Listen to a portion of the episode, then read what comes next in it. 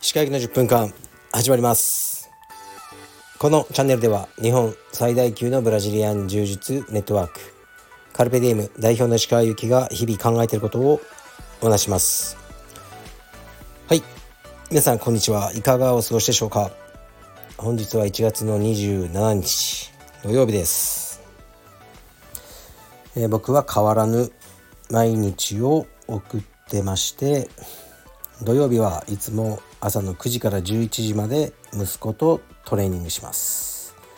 で11時半からはうどんを食べに行きます。これ息子とですね。でそれから僕は仕事をしたりコーヒーを飲んだりそういう感じですね。土日はなるべくあの人がね集まるところにあまり行かないですね。平日にそういうのをやろうと思ってます。で明日は日曜日ですが服部くんとの、えー、収録はしません。えっとね明日は息子とねあのー、映画を見に行こうと思ってますね。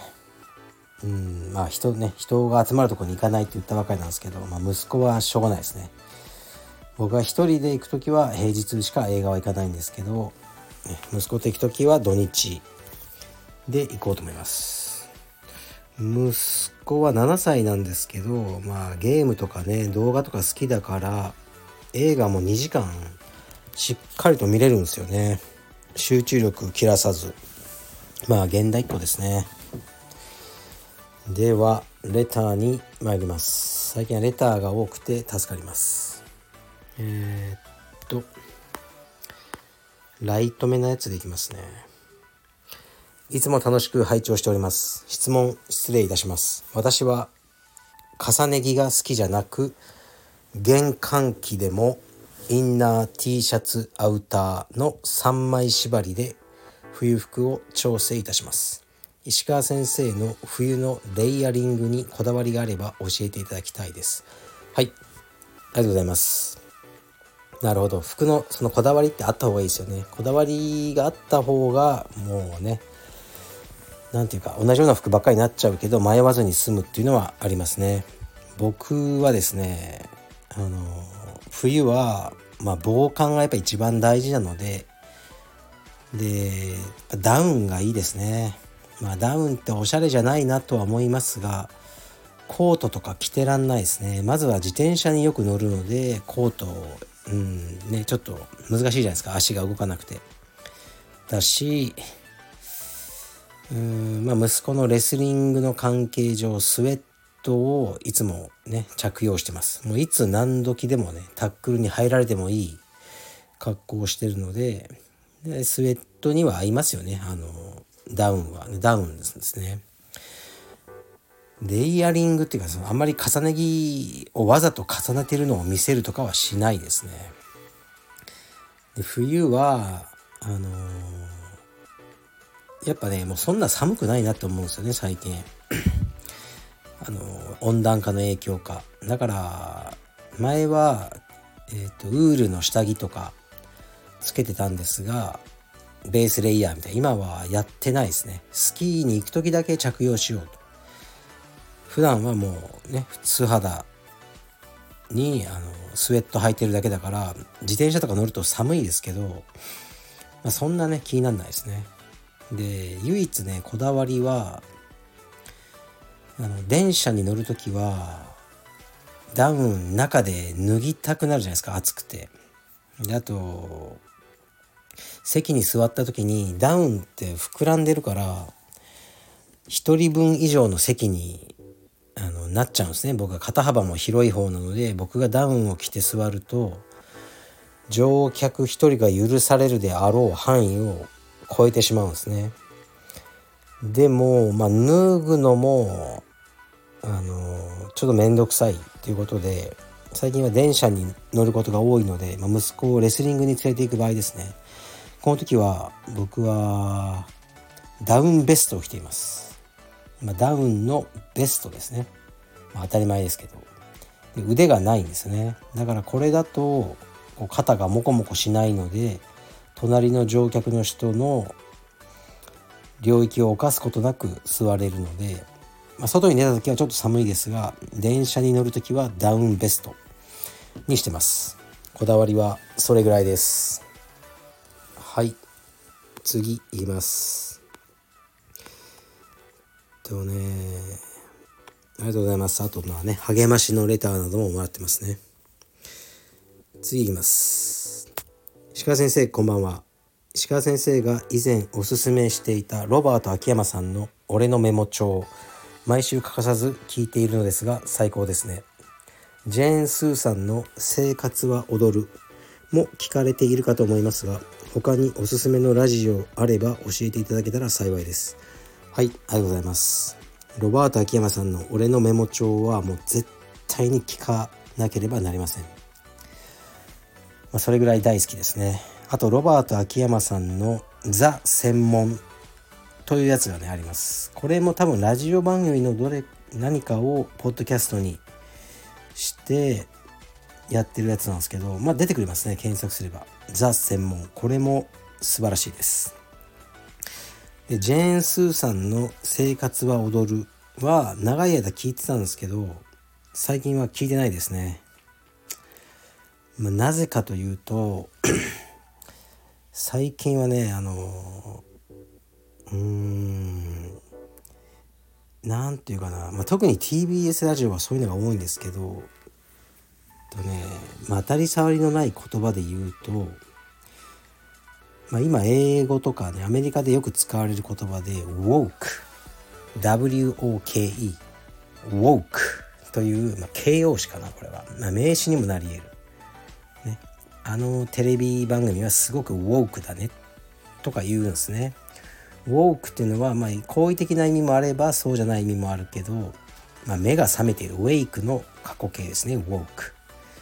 目が覚めている。まあなんかうんなんていうかな。こうなんて言うんだろうまあ、いろんな社会問題とかいろいろに対してちゃんとしたねあの新しい今の時代の認識を持っているって意味なんですね。だから LGBTQ とかの問題に対しても、ね、全方向に配慮がされてて差別的な発言もせずあのね環境にも気を配り他人を傷つけず、ね、他人の身体的特徴などを言及せずがいろいろありますよね今。そういうことを woke というふうに言うんですけどまあいい意味でね捉える人もいればもうちょっとトゥーマッチじゃないの綺麗事なんじゃないのって意味でちょっともうあれあの映画すごくウォークだよねっていう時もあります僕はちょっとね最近もう、まあ、ジェーン・スーさんだけではなくすごくねウォークさが鼻につくんですよねだからそれはねもうジェーン・スーさんのせいでもなくもうそういう人しかねあの大手なラジオには出れないですねテレビとか。でだからね聞かなくなりましたねその一般的な AM ラジオとか。はい。僕はねせっかくなら尖った意見を聞きたいんですよね。うん。だから聞いてないですねラジオは。